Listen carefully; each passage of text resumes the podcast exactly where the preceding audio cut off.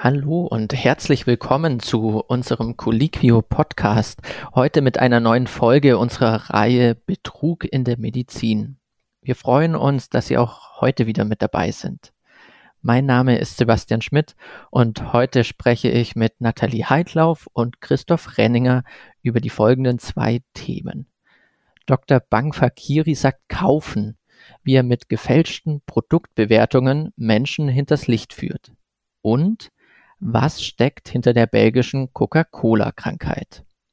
Nathalie, Christoph und ich sind Teil der Medizinredaktion von Colliquio, dem größten Netzwerk für Ärztinnen und Ärzte in Deutschland.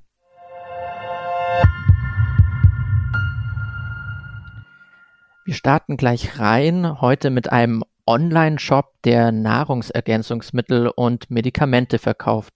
An sich nichts Ungewöhnliches. Inwiefern ist es ein Fall von Betrug, Nathalie? Es geht um die Website healthstatues.com und auf der Startseite der Website findet sich folgender Satz. Bei uns finden Sie ausführliche Testberichte, bewertet und recherchiert von Ärzten und Experten. Doch das geht an der Realität vorbei, wie eine Reportage des Investigativjournalisten Martin Rücker gezeigt hat. Er hat die Website regelrecht auseinandergenommen und aufgedeckt, dass das Geschäftsmodell der Betreiber auf gefälschten Ärztebewertungen basiert. Und wie genau sieht nun die Betrugsmasche auf der Seite aus? Also die Website suggeriert im Grunde, ähm, dass sie Erfahrungswissen rund um Gesundheitsprodukte vermittelt. Das heißt, man kann sich auf healthstatues.com zum Beispiel über Nahrungsergänzungsmittel informieren, über Medikamente, aber auch über Potenzmittel, Diätpillen, Steroide und Cannabisprodukte. Und alle Präparate werden von einem gewissen Dr. Daniel Bangfakiri empfohlen. Und was noch dazu kommt, die Leserinnen und Leser finden auch unter jedem Testbericht sehr prominente Buttons zu den entsprechenden Shops, in denen sie die Präparate dann kaufen können. Du hast jetzt Dr. Daniel Bangfakiri erwähnt. Wer genau ist dieser Mann? Also nach eigenen Angaben ist er Sport- und Präventivmediziner und Dr. Bangfakiri sagt über sich selbst, dass all seine Testberichte auf fundierten Recherchen und Bewertungen beruhen. Bei geschätzt 200 Testberichten, die sich auf der Website finden, ist das mehr als fraglich. Hinzu kommt noch, dass man auf der Website keine wirklich handfesten Informationen zu seiner Ausbildung oder zu seinen Qualifikationen findet. Und ähm, lediglich sein LinkedIn-Profil weist darauf hin, dass er Arzt am Klinikum Altmühlfranken in Weißenburg sei. Doch ob das stimmt, ist ebenfalls fraglich, denn Rücker hat im Rahmen seiner Recherchen bei der Klinik nachgefragt und er zitiert in seinem Artikel die Aussage einer Kliniksprecherin, die meinte, wir kennen keinen Daniel Bangfakiri. Auffällig finde ich persönlich auch noch, dass Bangfakiri als Gesundheitsexperte, den er ja vorgibt zu sein, im Berufsnetzwerk LinkedIn nur zwei Kontakte hat. Das wirkt auf mich eher unglaubwürdig oder eher wie ein Fake-Profil. Kurz gesagt, All die Informationen, die dort scheinbar ärztlich empfohlen werden, stammen aus einer unseriösen Quelle? Ja, es sieht so aus. Und was noch erschreckender ist, es war sogar so, dass bis zum Zeitpunkt der Veröffentlichung von Rückers Recherche noch weitere Ärztinnen und Ärzte auf der Website namentlich genannt wurden und dort Testberichte verfasst hatten. Zum Teil waren es auch wirklich real existierende Ärztinnen und Ärzte, doch die wussten allerdings laut Rücker gar nichts davon, dass sie dort auftauchten. Und nach Erscheinen des Artikels in der Frankfurter Rundschau und anderen Medien verschwanden dann auch die Namen der Ärztinnen und Ärzte ganz von der Website. Es liegt also mehr als nahe, dass die Namen lediglich für Werbezwecke missbraucht wurden, denn heute findet man die textgleichen Bewertungen unter nur einem Namen, Dr. Bang Fakiri. Und wie glaubwürdig ist die Webseite dann überhaupt noch, wenn offenbar alle Erfahrungsberichte von nur einer Person stammen? Also ich persönlich hoffe schon, dass viele Nutzerinnen und Nutzer misstrauisch werden. Erstens fällt ja auf, dass alle Erfahrungsberichte auf der Website positiv sind und eine klare Kaufempfehlung geben. Und zweitens fällt auf, dass im Shop eine recht wilde Mischung angeboten wird. Also neben den Gesundheitsprodukten werden auch Kryptowährungen und Sportwetten angepriesen und verlinkt. Natürlich auch auf Empfehlung von Dr. Daniel Bankfakiri. Das würde mich persönlich schon skeptisch machen. Ich würde allerdings nicht ausschließen, dass doch viele Menschen auf die Website hereinfallen, denn sie ist ganz offensichtlich von Marketingprofis optimiert. Das heißt, die vermeintlichen Testberichte dürften anhand der Google-Suche ganz gut auffindbar sein. Ein Hinweis darauf gibt zum Beispiel der Beitrag zu den sogenannten Höhle der Löwen Ketotropfen. Und was hat es damit auf sich? Also zum Hintergrund, die Höhle der Löwen ist eine Fernsehsendung, in der junge Startups mit guten Geschäftsideen den Durchbruch erlangen können und Investoren finden können. Und in dem besagten Beitrag auf healthstatues.com wird unter der Überschrift Ketotropfen Höhle der Löwen erörtert, ob verschiedene Ketotropfen, also Abnehmpräparate, in der Fernsehsendung vorgekommen sind oder nicht. Der Autor, Dr. Bang Fakiri, stellt dann fest, dass dies nicht der Fall war. Das heißt, die Tropfen haben nichts mit der Sendung zu tun. Das hält ihn aber nicht davon ab, eine Liste der besten Hülle der Löwen Ketotropfen aufzustellen. Und das ist ganz klar Suchmaschinenoptimierung. Der Name der Sendung soll oft genug fallen, um die Fans dann über die Suche auf healthstatues.com zu führen und von dort aus weiter zu den Verkaufsseiten der Hersteller.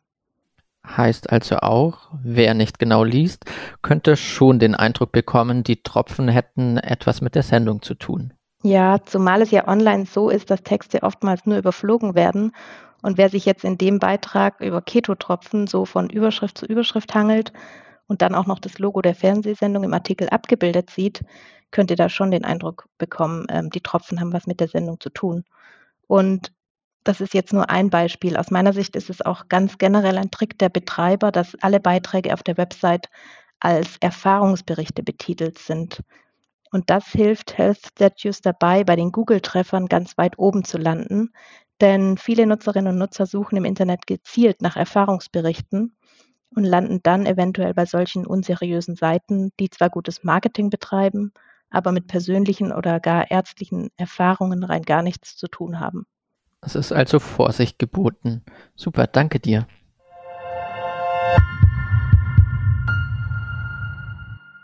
Bei unserem zweiten Fall handelt es sich diesmal nicht um einen vorsätzlichen Betrug. Er zeigt aber ganz gut auf, wie sich zweifelhafte Meldungen verbreiten und auch auf die Gesundheit auswirken können. Wir blicken zurück nach Belgien im Sommer 1999.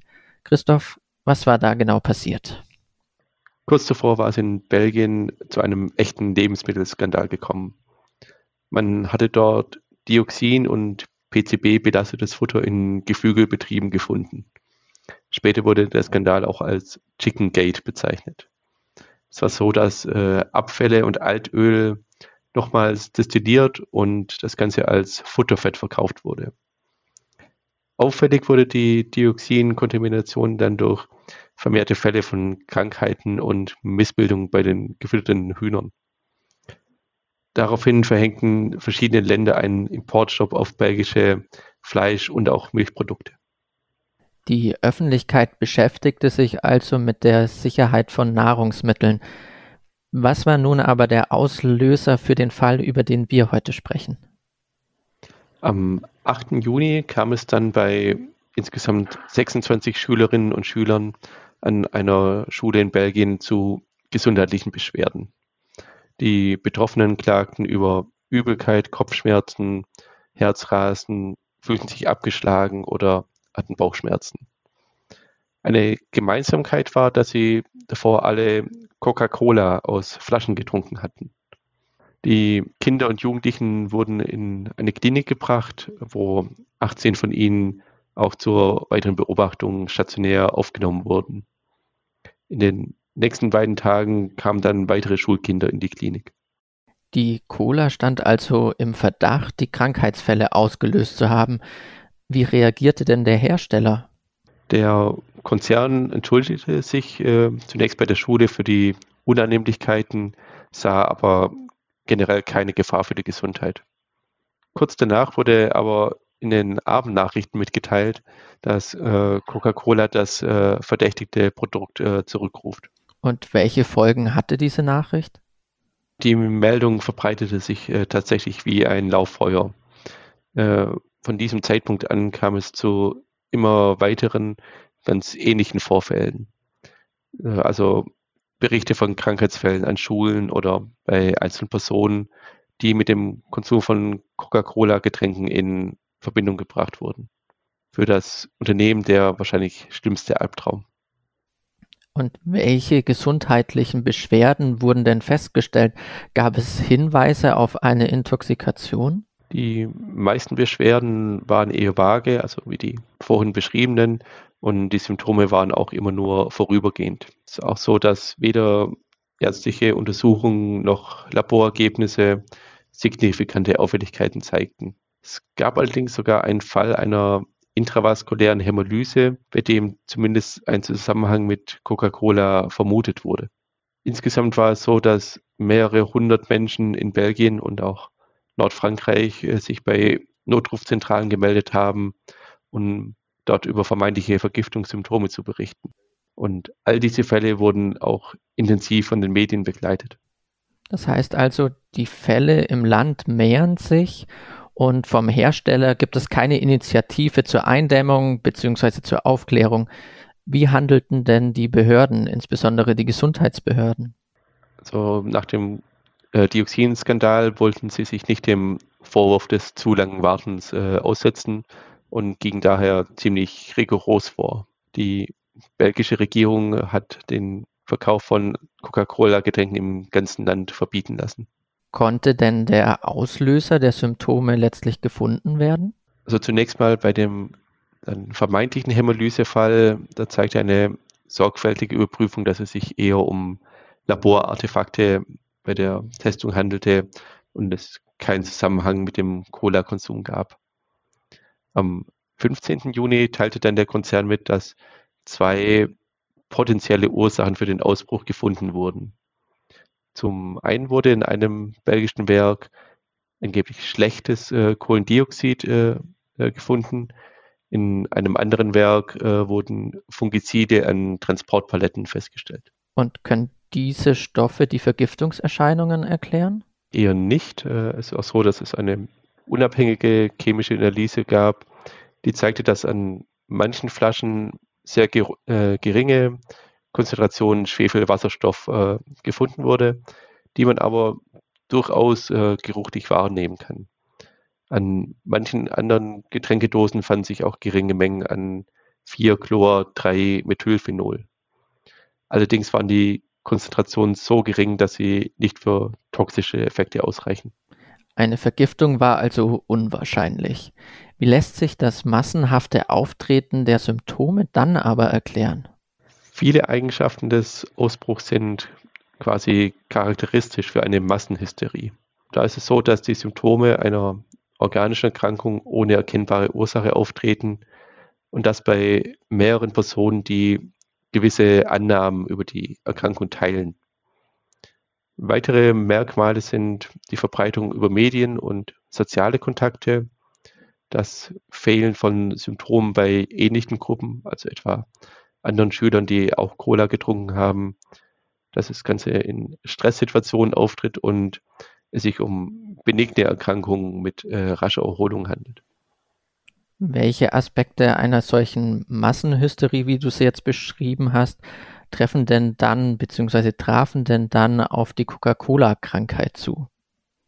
Äh, wie bereits gesagt, das initiale Auftreten in einer bestimmten Gruppe, hier Schülerinnen und Schülern, die intensive Berichterstattung und dass eine plausible epidemiologische oder toxikologische Erklärung fehlt.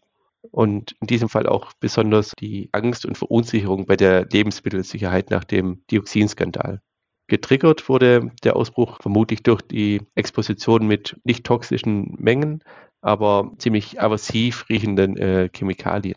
Zudem handelte es sich ja auch um eine sehr bekannte, ja ikonische Getränkemarke. Coca-Cola kennt man schließlich überall auf der Welt. Hat das womöglich auch zur Verbreitung beigetragen? Genau, also durch die weite Verbreitung von Coca-Cola sicherlich. Es hätte wahrscheinlich nicht die Ausmaße angenommen, wenn eine andere Getränkesorte, die weniger bekannt ist, betroffen gewesen wäre. Und die Krisenkommunikation des Konzerns war auch mangelhaft und hat nicht zur Beruhigung der Lage beigetragen. Ein weiterer verstärkender Faktor ist auch die radikale Reaktion der Gesundheitsbehörden und der Regierung, die nach dem Dioxinskandal jeden Fehler vermeiden wollte. Es war dann am Ende so, dass Ende Juni dann das Verkaufsverbot wieder aufgehoben wurde und es zu keinen weiteren Vorfällen mehr kam. Fazit also, die Krankheitsfälle wurden als akute Somatisierungsstörung erklärt, auch weil sich die Fallberichte sehr ähnelten und in einem ohnehin schon kritischen Umfeld auftraten. Bestätigte sich das Ganze denn dann auch im Rückblick? Drei Jahre später wurden die Vorfälle nochmals wissenschaftlich untersucht und die Forschungsergebnisse im American Journal of Epidemiology veröffentlicht. In der Studie wurden die Schülerinnen und Schüler der Schule, in welcher die ersten Fälle aufgetreten waren, mit nicht erkannten Klassenkameradinnen und Kameraden verglichen. Das gleiche wurde an vier weiteren Schulen durchgeführt, an denen es ebenfalls zu Krankheitsfällen gekommen war. Und zu welchen Ergebnissen kamen die Forschenden? Es war zunächst so, dass an der Ursprungsschule wesentlich mehr Fälle auftraten als an den Vergleichsschulen.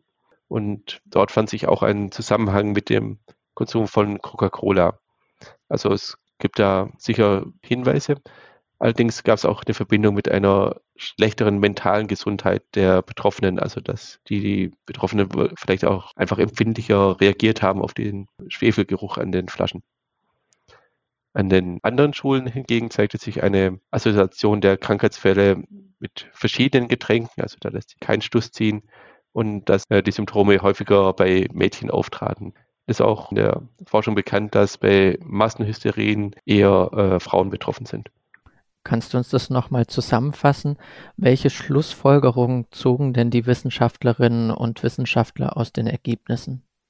Ihrer Ansicht nach ist es durchaus plausibel, dass die allerersten Krankheitsfälle auf den Konsum von Coca-Cola zurückzuführen sind, insbesondere wenn, sie, wenn es sich um die kontaminierten äh, Flaschen oder Dosen handelte.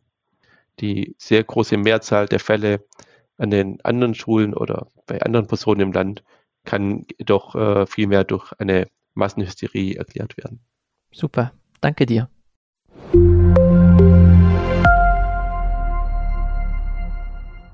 Das war es wieder für diese Woche.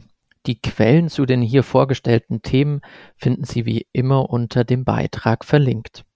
Wenn Sie uns nicht verpassen wollen, dann abonnieren Sie uns doch gerne bei allen üblichen Podcast-Anbietern. Sie sind Arzt oder Ärztin und bisher noch nicht bei Colliquio registriert? Dann melden Sie sich gerne kostenlos an und lernen Sie die größte deutschsprachige Ärzteplattform kennen.